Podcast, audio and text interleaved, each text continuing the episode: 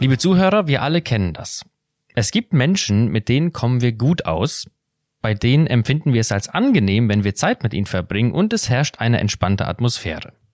Und dann gibt es aber wiederum Menschen, mit denen uns der Umgang einfach schwerer fällt. Mit denen kommen wir womöglich nicht so gut aus und die Atmosphäre ist auch nicht unbedingt entspannt. Und das gibt es, man glaubt es kaum, auch in christlichen Kreisen. Menschen, die man im Volksmund gerne als schwierige Menschen bezeichnet. Und wenn man dann noch in der Gemeinde mitarbeitet, ist die Wahrscheinlichkeit groß und der Ausweg klein, dass man mit schwierigen Menschen zusammenarbeitet. Und das führt uns zu unserer heutigen Frage hier bei FTH Podcast, die sehr praxisnah und auch sehr praxisrelevant ist, nämlich, wie gehe ich mit schwierigen Menschen um? Darüber spreche ich mit Professor Stefan Holthaus. Er ist Rektor der Freien Theologischen Hochschule in Gießen und ein erfahrener Leiter. Ich freue mich sehr, dass Sie da sind. Herzlich willkommen, Herr Holthaus. Ja, vielen Dank, Herr Reiswig. Ich hoffe, ich bin kein schwieriger Mensch in diesem Gespräch. nee, auf keinen Fall. Herr Holthaus, Sie leiten eine profilierte theologische Hochschule und arbeiten in vielen Gremien und Organisationen innerhalb und auch außerhalb der FTH mit. Sie kennen sehr viele Menschen in unserem Land. Wie viele schwierige Leute haben Sie schon kennengelernt? Hm, ja, Tausende, Tausende. Äh, nein, mal im Ernst. Äh, schwierige Leute gibt's überall. Das ist ja klar. Ich meine, ich kenne sie aus äh, dem beruflichen Kontext natürlich, Menschen, die nicht ganz einfach sind, aus dem familiären, verwandtschaftlichen Kontext, aber auch aus Gemeinden, aus Kirchen, aus christlichen Gremien.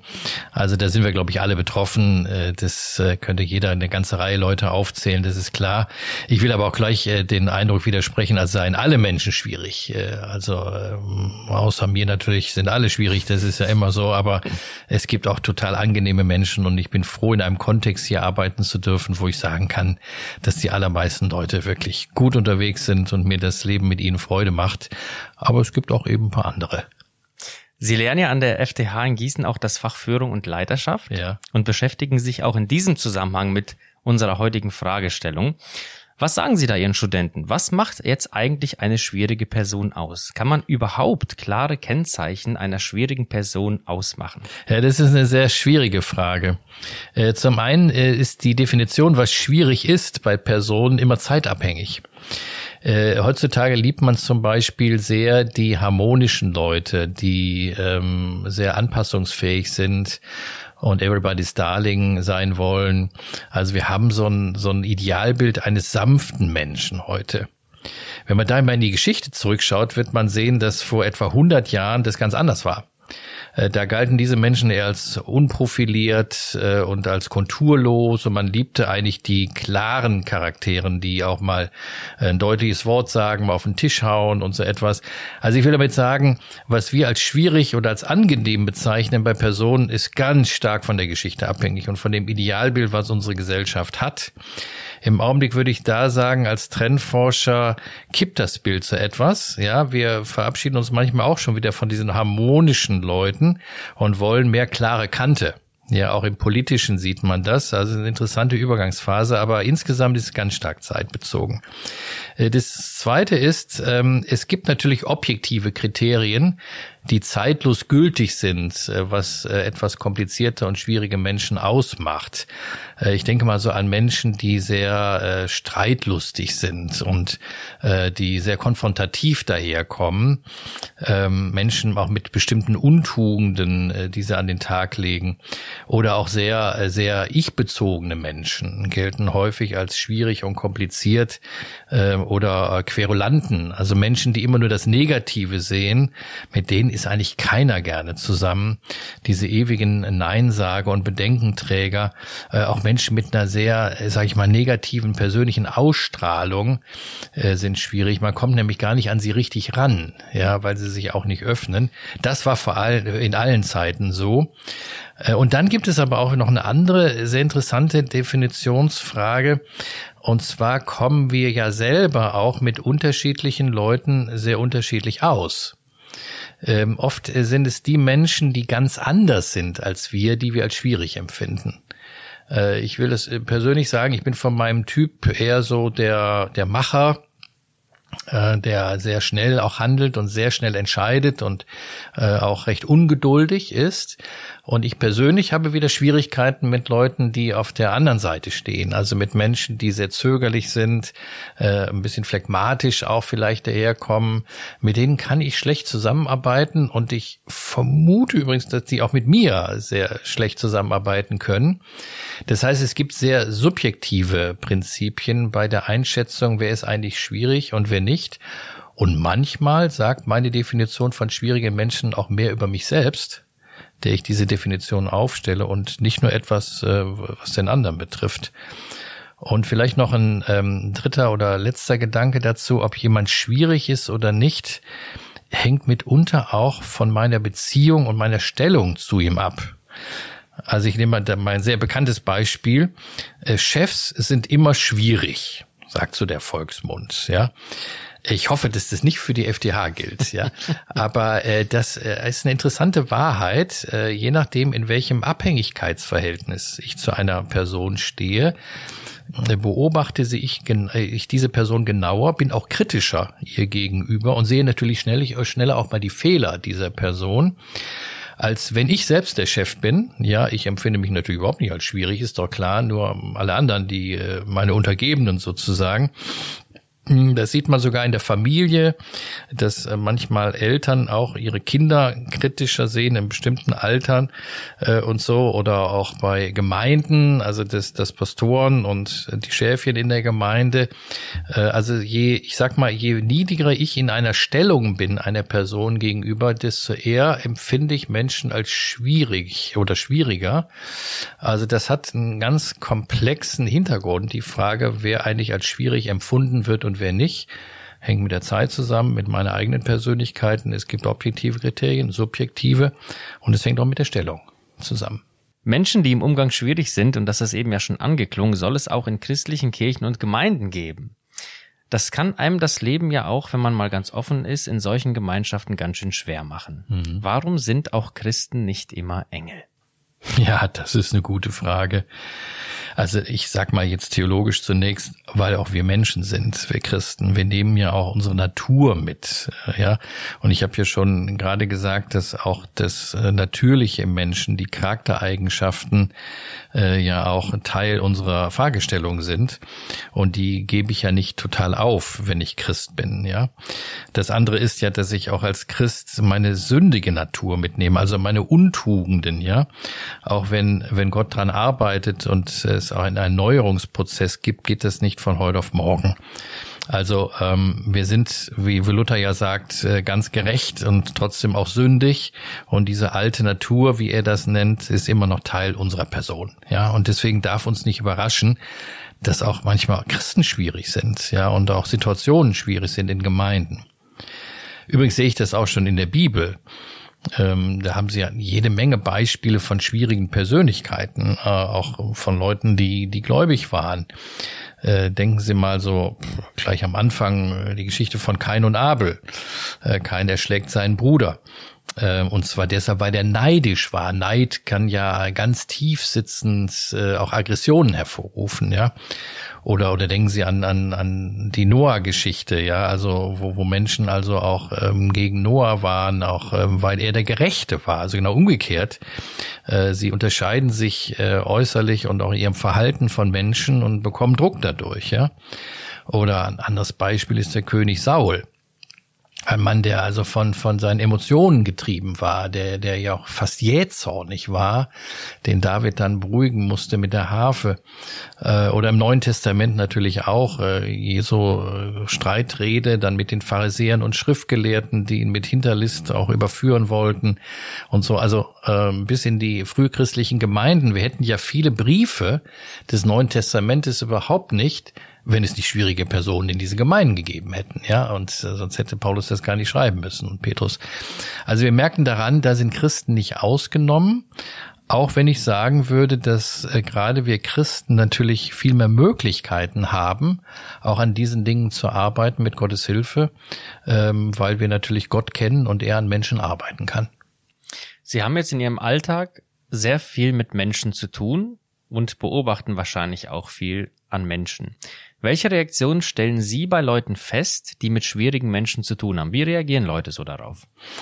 Ja, das beobachte ich schon recht genau, äh, auch bei mir selbst. Ähm, also es gibt verschiedene Reaktionsmuster. Äh, das, was mir am häufigsten im Augenblick auffällt, ist, dass Menschen sich dann zurückziehen. Ja, also bewusst nicht die Konfrontation suchen, äh, sondern ähm, äh, sich distanzieren von solchen Leuten, auch in der Gemeinde. Man will mit denen nichts zu tun haben. Äh, Im beruflichen Kontext beobachte ich häufig, wenn Sie äh, schwierige Arbeitskollegen haben oder einen schwierigen Vorgesetzten, dass die Menschen dann nur noch Dienst nach Vorschrift machen. Also sie engagieren sich nicht übermäßig im Beruf, sondern um vier Uhr nachmittags fällt also der Stift und man geht nach Hause. Äh, man hat auch so eine etwas so eine gleichgültige Haltung dann schnell. Ja, man zieht sich selbst aus der Verantwortung zurück ähm, und macht doch das alles alleine, sagt man dann, ja. Also ich will damit nichts zu tun haben. Also das ist diese Rückzugsmentalität. Äh, manchmal ist es auch so, dass ähm, man emotional darauf reagiert. Das ist so die zweite Art der Reaktion, dass man zurückschlägt. Ja, also man lässt sich das nicht bieten, äh, man geht in die Konfrontation, man ist selbst vielleicht zornig und wird dann selbst schwierig. Das habe ich auch bei mir schon gemerkt. Ja, also äh, man versucht eigentlich dem anderen Paroli zu bieten, aber fällt in die gleiche Untugend hinein wie mein Gegenüber. Ähm, und äh, das kann bis hin auch zu, zu, zu Zornesausbrüchen oder verbalen Ausbrüchen kommen, weil schwierige Menschen natürlich auch bei mir eine Reaktion hinterlassen. Ja. Ähm, das dritte ist, ich merke auch manchmal, wenn es sich um sehr, sehr schwierige Menschen handelt, äh, macht Menschen zum Beispiel auch in der Gemeinde, dass man sich ohnmächtig fühlt. Dass man also keine Möglichkeit findet, an den Menschen heranzukommen. Das lähmt unglaublich, äh, auch Gruppenprozesse. Man fühlt sich selbst ja auch bedroht dadurch, mitunter auch kontrolliert von diesen Leuten. Und das kann auch krank machen. Das habe ich schon erlebt, äh, dass man an schwierigen Menschen zerschellt und scheitert. Das, was ich am besten empfinde als Reaktion, ist natürlich, dass man das sportlich nimmt, als Ansporn, als Herausforderung. Man kann ja auch wachsen an schwierigen Personen, mit Problemen umzugehen und natürlich auch sich dann zu überlegen, wie gehe ich gut auf solche Menschen ein wie kann ich sie verändern mit Gottes Hilfe. Ich glaube, das wäre so der konstruktive Weg, mit solchen Menschen umzugehen. Sie haben das eben schon angedeutet, das kann sehr schwierig sein, der Umgang mit solchen Menschen. Was würden Sie sagen zum Schluss kann man tun, um an schwierigen Menschen eben nicht zu zerbrechen? Ja, ich gebe mal ein paar ganz praktische Tipps, die mir auch selber geholfen haben. Also das erste, was ich jedem Christen raten würde, ist, bevor er überhaupt aktiv was tut, dass er diese Menschen mit ins Gebet nimmt. Und zwar aus zwei Gründen. Zum einen, weil Gott natürlich viel mehr Möglichkeiten hat, Menschen positiv zu verändern, auch in ihrem Charakter, als wir das haben. Das zweite ist aber, dass man dadurch ja auch diesen Menschen abgibt an Gott. Ja, man muss eine gewisse Distanz schaffen zu dieser Person. Äh, man muss ähm, im Grunde genommen loslassen. Ja, und das ist das Gebet. Ich befehle Gott einem Menschen an, mit dem ich nicht zurechtkomme. Und die Folge ist oft auch bei mir gewesen, dass dann auch mein Verhältnis zu dieser Person besser geworden ist, weil ich durch das Gebet eine andere Instanz zwischen uns gesetzt habe, die viel größer und viel mächtiger ist als ich selbst und als der andere und viel mehr Möglichkeiten hat, diese Situation zu verändern. Also das allererste, was ich jedem Hörer und Hörer rate, ist, nehmen Sie diese Menschen regelmäßig mit in Ihr Gebet. Das hilft ihm, aber das hilft auch Ihnen sehr konkret. Das zweite hat was mit Vergebung zu tun. Wir haben als Christen hier ein wunderbares Geschenk bekommen. Wir haben Vergebung erfahren selber, dass äh, Gott uns vergeben hat in Jesus Christus. Aber wir äh, dürfen auch anderen Menschen vergeben, gerade wenn es zu Verletzungen gekommen ist durch schwierige Personen und ähm, Unmachtsgefühle da sind und manchmal auch Zorn. Die Vergebung hilft auch wiederum ihm und mir. Es ist natürlich Vergebung für ihn wichtig, dass er merkt, äh, ich habe nichts gegen ihn, es steht nichts mehr gegen, äh, gegen ihn zwischen uns. Aber es hat auch wieder diesen heilen Charakter für mich, dass ich es abgeben kann und sagen kann, ich habe ihm vergeben.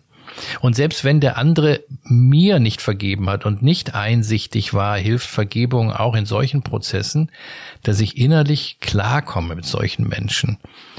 Ich, ich, ich gebe ein Beispiel, mir hat selbst mal ein, ein Mann sehr wehgetan, äh, auch öffentlich, hat mich verleumdet, äh, hat mich in die Zeitung gebracht und hat äh, schlimme Dinge über mich verbreitet. Wir haben uns dann ausgesprochen, das war wichtig und ich habe ihm innerlich vergeben und bin dadurch freier geworden, auch in der Beziehung zu ihm. Also das, das zweite ist eben diese, dieser Vergebungsprozess, ja, und das ist oft ein Prozess. Äh, das dritte ist, ich habe gelernt, auch diese Menschen in ihrer eigenen Geschichte kennenzulernen. Und das möchte ich auch allen Hörerinnen und Hörern nahebringen, denn warum sind die denn schwierig? Die haben ja auch eine Geschichte. Die haben auch oft Schweres erlebt, haben bestimmte Prägungen auch, die sie sehr belastet haben, haben vielleicht auch äh, eigene traumatische Erfahrungen hinter sich, haben vielleicht auch Ängste in sich und kaschieren die, indem sie sehr dominant auftreten. Je besser ich mein Gegenüber kennenlerne, desto leichter ist es auch mit schwierigen Menschen umzugehen, sie zu verstehen, ohne ihr Handeln dadurch zu rechtfertigen. Und dann versuche ich auch, und das ist vielleicht das Schwerste, äh, diese Leute, diese Menschen auch in ihrer harten Schale zu knacken. Und weil ich da auch einen Auftrag sehe. Also ich bin kein Freund von aus dem Weg gehen, äh, sondern ich glaube, wir haben einen Auftrag auch gerade als Christen, anderen gegenüber heilend einzugreifen. Das heißt, manchmal ihm sein Verhalten zu spiegeln, also ihm auch einfach mal zu sagen, wie das auf mich wirkt oder auf andere wirkt dann aber auch ihn auf Untugenden hinzuweisen, in Liebe und Sanftmut, aber in Klarheit. Und einen guten Moment auch abzuwarten, wann das klappt. Denn je besser ich mein Gegenüber wieder kenne und auf ihn eingegangen bin, desto leichter ist er auch offen für meine Kritik und äh, für meine Korrektur. Und ich glaube, dass das ein ganz wesentlicher Bereich heute von uns Christen ist, gerade in unserer total sich polarisierenden Zeit, dass wir Friedensstifter werden, auch in unserer Gesellschaft, in unserem Umfeld, um eben heilend einzugreifen und heilend zu wirken in den vielen Konflikten und mit den schwierigen Personen, mit denen wir es zu tun haben. Und ich glaube, das ist eine hervorragende Möglichkeit, auch das Evangelium und das Heil in Beziehungen hineinzubringen, Möge Gott uns dazu viel Weisheit und Kraft geben. Herr Holdhaus, haben Sie ganz herzlichen Dank für diese hilfreichen Einsichten und die praktischen Impulse zu diesem nicht einfachen Thema. Ich wünsche Ihnen und auch unseren Zuhörern gottesreichen Segen, viel Weisheit im Umgang mit den Mitmenschen. Mein Name ist Arthur Reiswig und Sie hörten FDH Podcast.